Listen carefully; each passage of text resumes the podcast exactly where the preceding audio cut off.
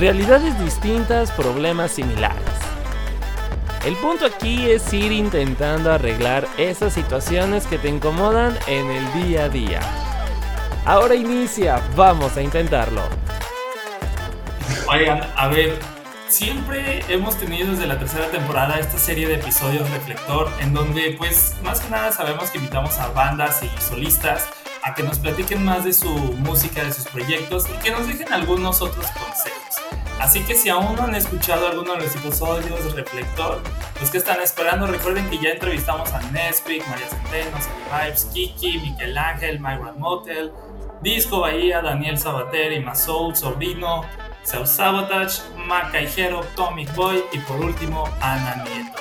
Y justo en este episodio, pues yo te doy la bienvenida a un episodio más de Vamos a Intentarlo.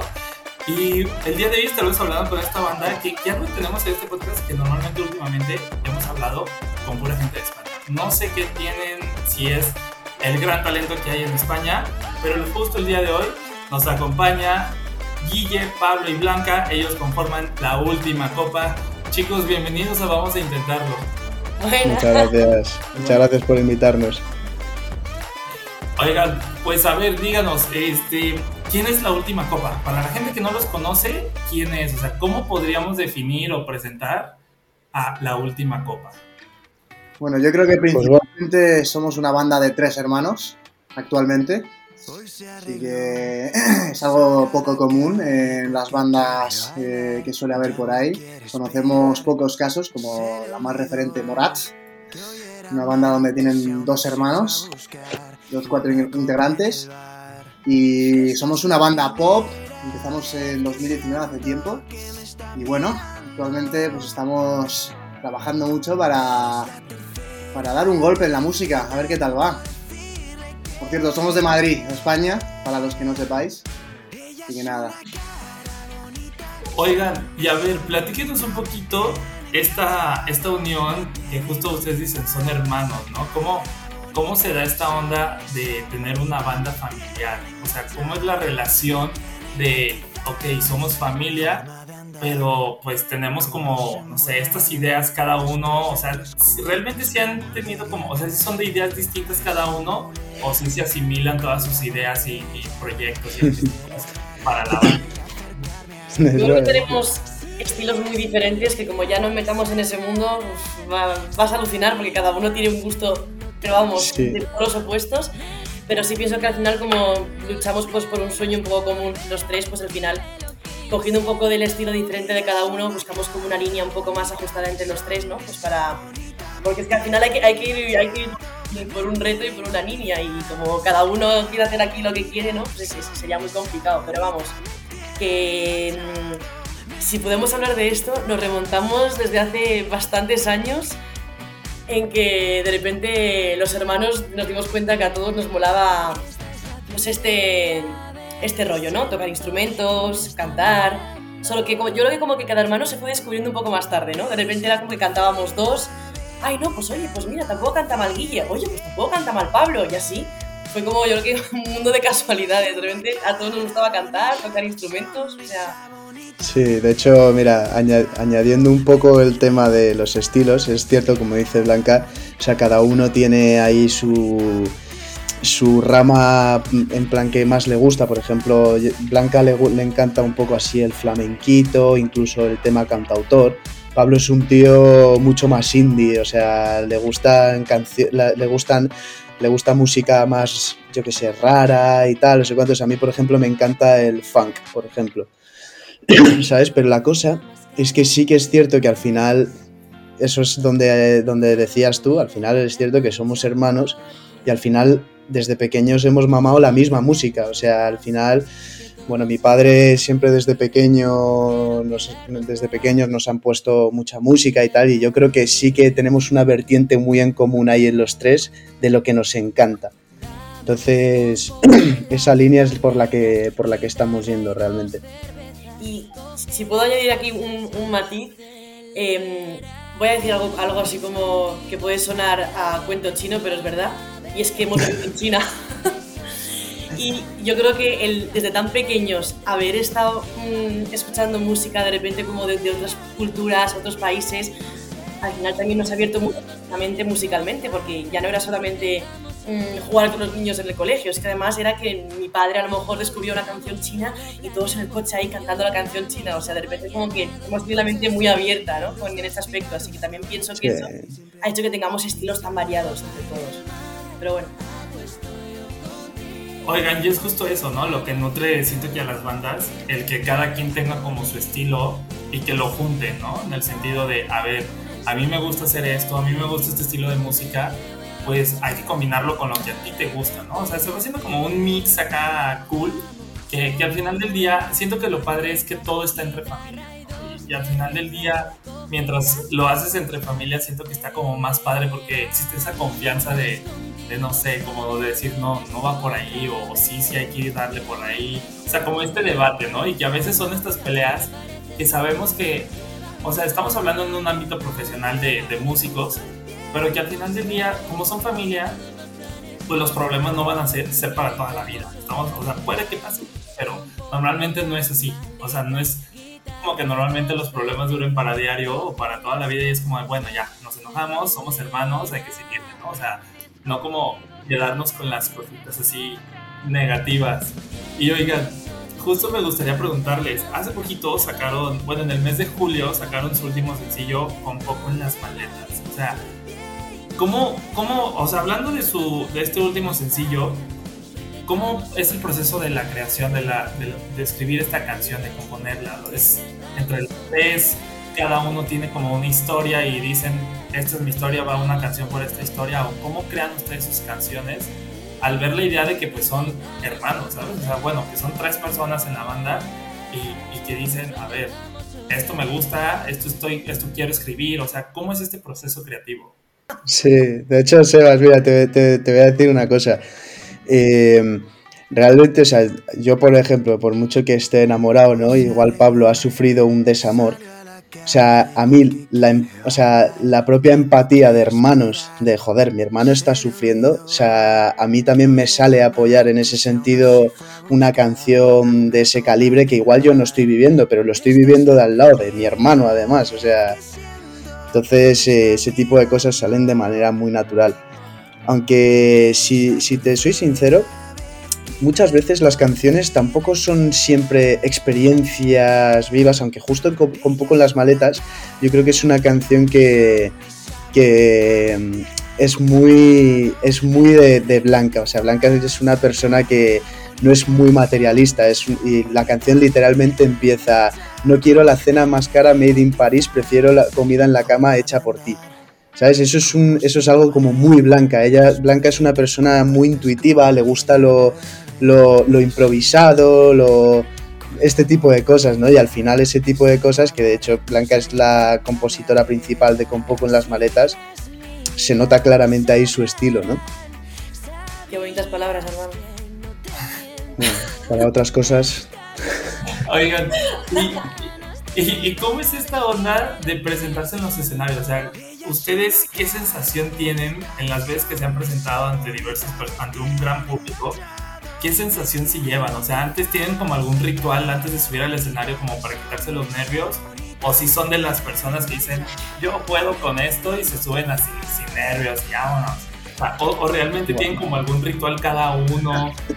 Esto es una, eso es una, eso, eso es una, esa pregunta me gusta bastante porque además cada uno tiene lo suyo. Por ejemplo, Blanca Blanca, lo de Blanca es algo puramente psicológico. Blanca se acerca al concierto y los 3, 4 día, días antes siempre esperamos el mensaje de ay, me estoy quedando afónica, no sé cuántos, tal, y le encuentras el día antes del concierto en plan de hola chicos, ¿cómo estáis?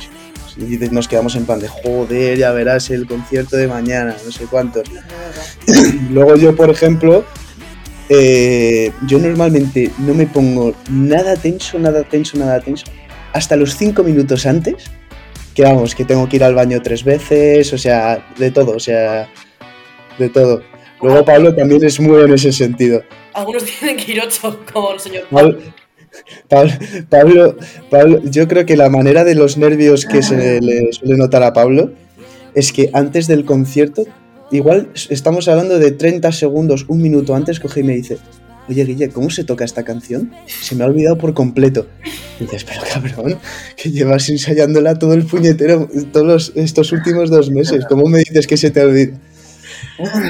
Sí, sí, pero bueno, fíjate que luego realmente es que esos, esos nervios duran los cinco minutos de antes, en mi caso también, y ya te digo que en la primera canción, segunda canción, ya te, desenvuelves, te, desfogas y, empiezas a sentir lo opuesto a la vergüenza, empiezas a sentir eh, la acogida, el, estar en tu zona de confort y el darlo todo, ¿sabes? Pero sí que es verdad que son puñeteros esos minutos antes del concierto, totalmente. Sí, sí, sí. Además que es que es eso, ¿eh? cada uno tiene su forma de, de, tener su momento crítico antes de, dar el show. Es brutal. Sí, sí, sí, sí, totalmente. Oigan, y a ver, platicando un poquito más de sus presentaciones, o sea, me gustaría saber cómo en cada uno, así si quieren de manera así súper breve, este, alguna ocasión en la que cada uno haya dicho, este fue mi, no sé, como mi mejor show que di porque pasó esto, o, porque me hicieron esto, o porque escuché esto, o sea, ¿qué los ha marcado en sus distintas presentaciones que digan, esta ha sido mi presentación favorita? Igual si quieren no digan nombres de ciudades porque luego, no sé, luego puede haber como problemas de, es que en mi ciudad no, fuiste, no fue mi tu favorito y pues Pero o sea, cosas así con la intención de, de que la gente que nos está escuchando y que tiene como esta espinita de, de decir, ¿sabes qué? Quiero iniciar en la música, pues se anime por todas estas experiencias, ¿saben? Porque al final del día creo que lo que a uno lo motiva a decir, ¿sabes qué? Pues a mí me gustaría pasar o vivir lo mismo, ¿no? Esa experiencia. Entonces, igual, así si quieren de manera breve, como qué pasó en, en cada presentación para cada uno, o en tu caso Blanca, Pablo, Guille, que los haya marcado demasiado. Yo en mi caso, 100% el momento en el que cantas una canción y no te esperas que de repente todo el mundo se la sepa y la cante contigo. O sea, yo creo que, o incluso que salga de. Yo creo que al final en los conciertos nos lo pasamos bien todos, ¿no? Nosotros con la gente, la gente con nosotros es como una cosa súper recíproca. Y el hecho de que yo creo que salga como iniciativas del público para incluso ellos estar animándonos más, ¿sabes? Como creo que eso es tan guay, es tan bonito. O sea, yo sí que hay algún concierto en concreto de alguna sala en Madrid que me quedo que me quedo con el 100%, de la gente sacar porque quiere las linternas, de la gente incluso, ¿sabes? El móvil, ¿cómo se llama esto que esa aplicación que pasan como las, las letras así, lo pones para que la gente te lo lea? ¿Cómo se llama eso? Que pasan letras así como... Sí, pasan como letras en una pantalla. Pues gente pidiéndonos, gente pidiéndonos canciones que ni hemos sacado todavía, pero porque ya saben que están ahí, que no lo estamos tocando, ¿sabes? Como, yo creo que esas partes son eh, eh, esa animación entre el público y, y, nosotros. A mí yo me quedo 100% en esa parte. Si me dices algún momento individual en concreto, o sea, a mí hicimos un concierto eh, en un teatro aquí en Madrid que se llama el Teatro Reina Victoria. Y el teatro este era el tercer concierto de nuestra vida. Y tú no sé si has tenido algún amigo con, bueno, una banda, pues eso, iniciando y tal. Y esto ocurre mucho, ¿no? El primer concierto que das, pues van todos tus amigos a apoyarte y tal, no sé cuántos. El segundo concierto, de repente viene en la mitad. Y de repente el tercer concierto ya estás tocando para 15 personas, ¿sabes? Y el tercer concierto, macho, fue... Eh, fue fueron las personas del primer concierto que dimos y el segundo juntas en, en, cuanto a número. Y eso fue en plan de, joder. O sea, si, no, si nuestros amigos que están viniendo, entre comillas, obligados, ¿no? Porque, bueno, al principio es un poco de, bueno, vamos a ayudar a estos chavales. Sí, joder, si están viniendo con ilusión, con ganas y cantando las canciones a pleno pulmón, yo ese día me quedé con, con, con la sensación de decir, joder, oye, igual de verdad aquí hay un potencial fuerte de. Porque al final las personas con más confianza son las que te suelen decir la verdad, ¿no? Y cuando ves a tus personas de más confianza, la tercera vez que encima las entradas eran un poquito más caras que las anteriores y todo, no sé cuántos, y veías que estábamos, vamos, superando todo y tal, yo me quedé ahí. Ah, para mí eso fue un plus de motivación brutal. Yo, mira, yo de todos los conciertos que hemos tenido, ha habido uno que es el que más eh, me ha llamado la atención. es que al final hay muchas canciones, nosotros hemos empezado hace poco, hay muchas canciones que hemos sacado, pero hay muchas otras que tampoco hemos sacado. ¿Qué es lo que ocurre? Que entonces tú no llenas un setlist entero de un concierto con todas las canciones que tú tienes en Spotify, por ejemplo, en YouTube. ¿Por qué? Porque no da para 12 canciones, 14, da para 6, 7 en aquel momento, ¿no? Que teníamos. No sé cuántos llevamos ahora, yo creo que 8 por ahí. Entonces, ¿qué pasa? Pues que tocábamos muchas canciones que no habían salido. Eh, pues los primeros conciertos, pues eh, presentábamos canciones, pues eso, esta canción todavía no ha salido, pero bueno, saldrá pronto. Y uno y otro concierto y el otro seguido, cantando canciones que no han salido. Hasta que una vez, me acuerdo, no fue hace mucho, en noviembre de, 2022, estamos en 2023, ¿sí? Eh, hubo un concierto en el que directamente eh, cantaron todo el público, cuando, cuando empecé a cantar esta canción, el público la cantó, se sabía la letra perfectamente de una canción que no había salido. O sea, fue la primera vez que me ocurrió algo así y a mí me impactó mucho personalmente y la verdad que me llevé muchísimo ese momento a la patata, la verdad. Este y ahí también, ahí también se dio cuenta Pablo de que los colegas son unos traidores y en vez de dejarse la canción guardada, en plan, no se la enseñéis a nadie porque salen poco por el la gente lo que hace es rularla entre todos los puñeteros colegas, macho. Se ocurre, se ocurre. La gente es que pasa, pasa, de lo que le digas. Si le ha gustado, pues lo pasa y ya está. Eh, luego, luego en Spotify no lo queman, ¿sabes? La queman en. no, nos dejaron, no nos dejaron la exclusiva, macho. Eh, pero sí, sí, la verdad que fue, fue un momento épico. Oigan, y justo relacionándolo con esto que nos dicen, en algún momento de, la, de, de su vida, o sea, de su vida, porque desde pequeño dicen que querían incursionar en, el, en la música, pensaron en que llegarían hasta donde están. O sea, porque en el nivel donde ya cruzaron fronteras, ya cruzaron continentes, entonces en algún momento de su vida pensaron que iban a ser escuchados en Latinoamérica, en Europa, en Norteamérica. O sea, en algún momento llegaron a pensar eso o todavía como que no les cae el 20, todavía no se la creen y dicen de que no, puede estar pasando. O sea, ¿cómo ha sido esto? ¿Saben? Porque al principio uno dice de que bueno, pues lo voy a hacer porque realmente me gusta. Pero hay veces que, digo, como en todo, ¿no? Hay altas y bajas y hay veces que pues en esas bajas pues no llegas como a mucha gente, no te escucha y esto va desde, en cualquier, en cualquier sentido, ¿no? Desde algo laboral, fuera de la música, fuera del entretenimiento, hasta en estos temas. Pero, ¿cómo ha sido eso? O sea, ¿cómo lo han manejado?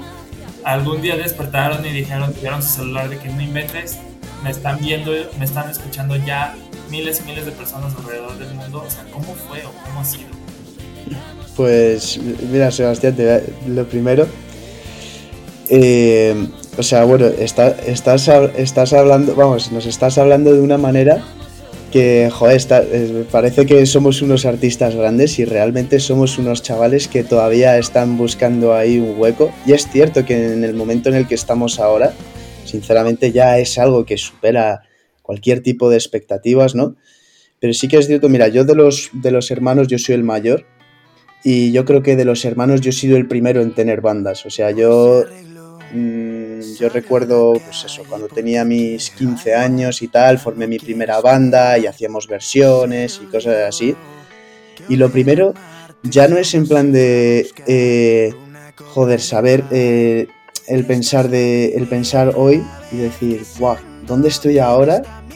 Eh, nunca me lo hubiese imaginado en aquel entonces. Es que en aquel entonces no me imaginaba ni siquiera cómo era trabajar un proyecto musical, o sea, no sabía ni siquiera lo que significaba eso realmente, o sea, es una locura, o sea, nosotros nunca, de hecho yo creo que nunca habíamos soñado ni, ni, esto de, de, llevarlo a un toque profesional, lo nuestro siempre ha sido puro amor al arte de que nos encanta la música, pero esto al final la última copa se formó realmente de un día de pura casualidad, de que Blanca y Sole Sol es nuestra, nuestra otra hermana, que pues en la playa, en un chiringuito, eh, les llamaron para tocar porque estuvieron tocando en la calle eh, pues un par de canciones así de, risas y tal y entonces un chiringuito un dueño del chiringuito le vio y le dijo oye veniros el próximo jueves a cantar a mi chiringuito y tal no sé cuántos y fue ah vale genial entonces yo justamente iba ese jueves a Cabo de Palos y dije coño venga, vamos a montar bien esto, venga, me uno yo con vosotros, me meto con la guitarra, me traigo con un amigo con el cajón y tal, no sé cuántos. y de repente como que así se formó algo que a la gente le gustó mucho, ¿sabes? O sea, fue algo que ni siquiera nunca lo esperamos, o sea, todo surgió de manera muy natural, ¿sabes? Y entonces, bueno, sin duda, o sea, es, o sea, no, no, creo que no hay frase que pueda que, pueda describir suficiente lo poco que nos esperamos estar aquí. En, o sea... Pero yo hay una cosa que quiero añadir a lo que dice Guille, ya que esto va para jóvenes y tal, pues que si consejos y tal. Yo no soy quien para dar ningún consejo porque tengo 22 años y no he vivido nada en la vida. Pero sí que hay una cosa que creo que es muy importante de, respecto a tu pregunta. Ya no es el hecho de dónde hemos llegado o, o quién nos sigue o quién nos soy y demás, que ya es algo que oye, estamos contentos ¿no? y esperamos seguir creciendo poco a poco. Pero creo que em, como más a nivel personal, a mí lo que realmente sí que me ha... Por lo que yo como mm, digo, joder, qué fuerte esto, ¿no? De qué heavy lo que está ocurriendo, diría incluso un poco voy a hablar como más del caso de mis hermanos, pero pues como de repente uno consigo mismo ha ido mejorando de verdad con una cosa de, compromiso de hasta un punto en el que Guilla a lo mejor tocaba la guitarra eléctrica, pero es que Guilla ahora lo voy a decir con todas las palabras, pero es que yo digo que Guille es un pedazo de productor. O sea, él mismo ha empezado a buscarse la vida para mejorar en la música, para meterse más en la música, para poder tener un proyecto propio y coge el tío y venga, pues voy a producir. Pablete igual, o sea, Pablo era un tío que no sabíamos ni, ni que cantaba y ahora, vamos, o sea, es que solo compone, no para de componer, eh, también se quiere meter en el mundo de la producción como que si hablamos, si hablamos en este, en este podcast. todavía, estoy maquetando. Bueno, pero yo solo digo que si hablamos en este podcast para jóvenes, como una forma de decir que ya no es lo que estás consiguiendo fuera, sino también que consigues con ti mismo, ¿no? Y pienso que de verdad, ya no, a ya no a nivel de crecimiento con el resto, sino crecimiento personal, hemos crecido los tres mucho.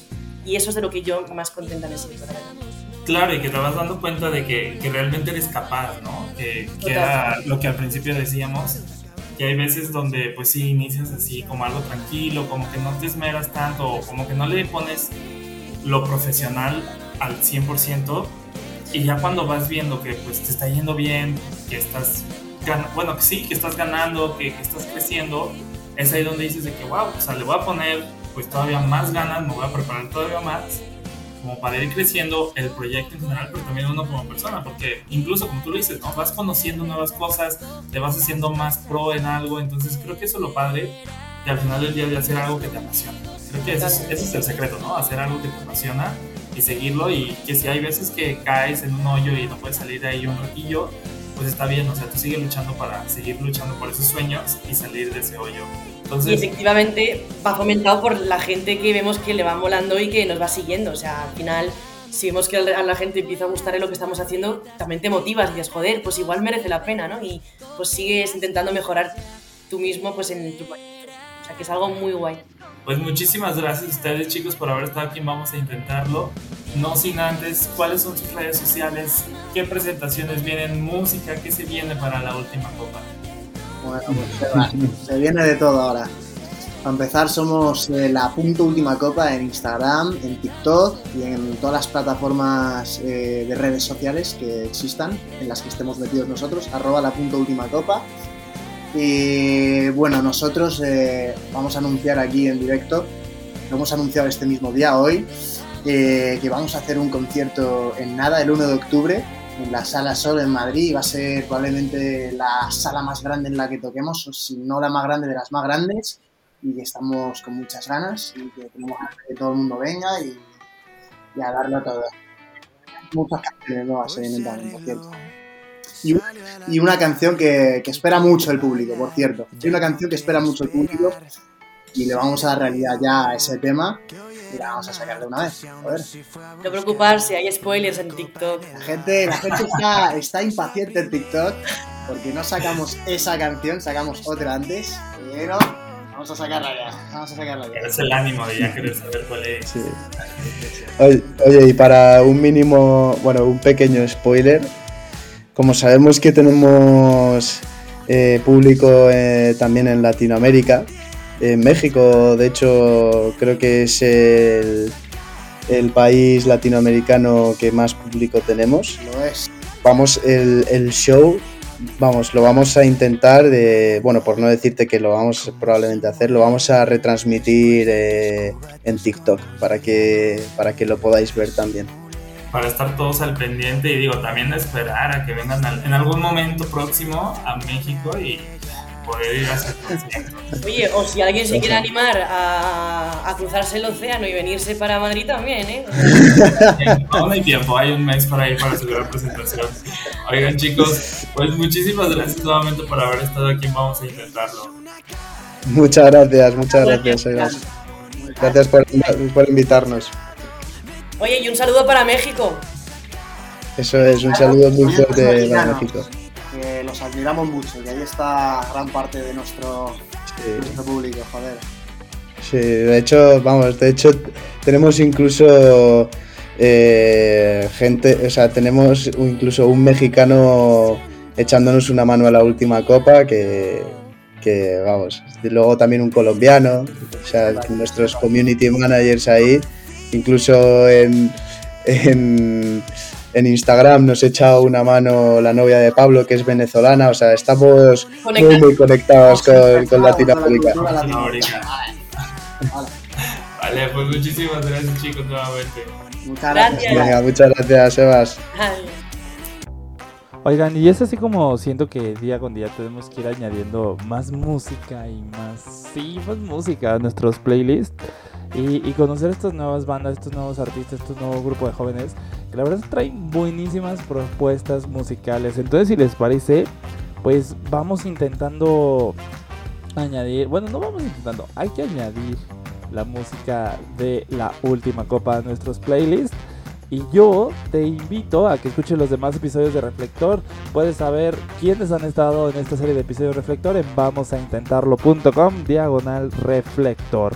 Y yo, yo te espero en el siguiente episodio y rumbo, sí, rumbo ya al final de temporada de Vamos a intentarlo. Nueve temporadas y pues bueno, ya es momento llegar al final de una temporada más de este podcast. Yo te invito a que sigas todas las redes sociales, vamos a intentarlo podcast.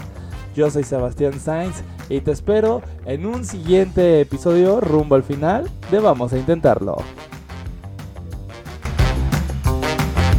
Consejos y experiencias que te ayudarán a buscarle un fin a esa situación. Compártenos tus opiniones y experiencias en Instagram como arroba vamos a intentarlo podcast. Esto fue Vamos a intentarlo.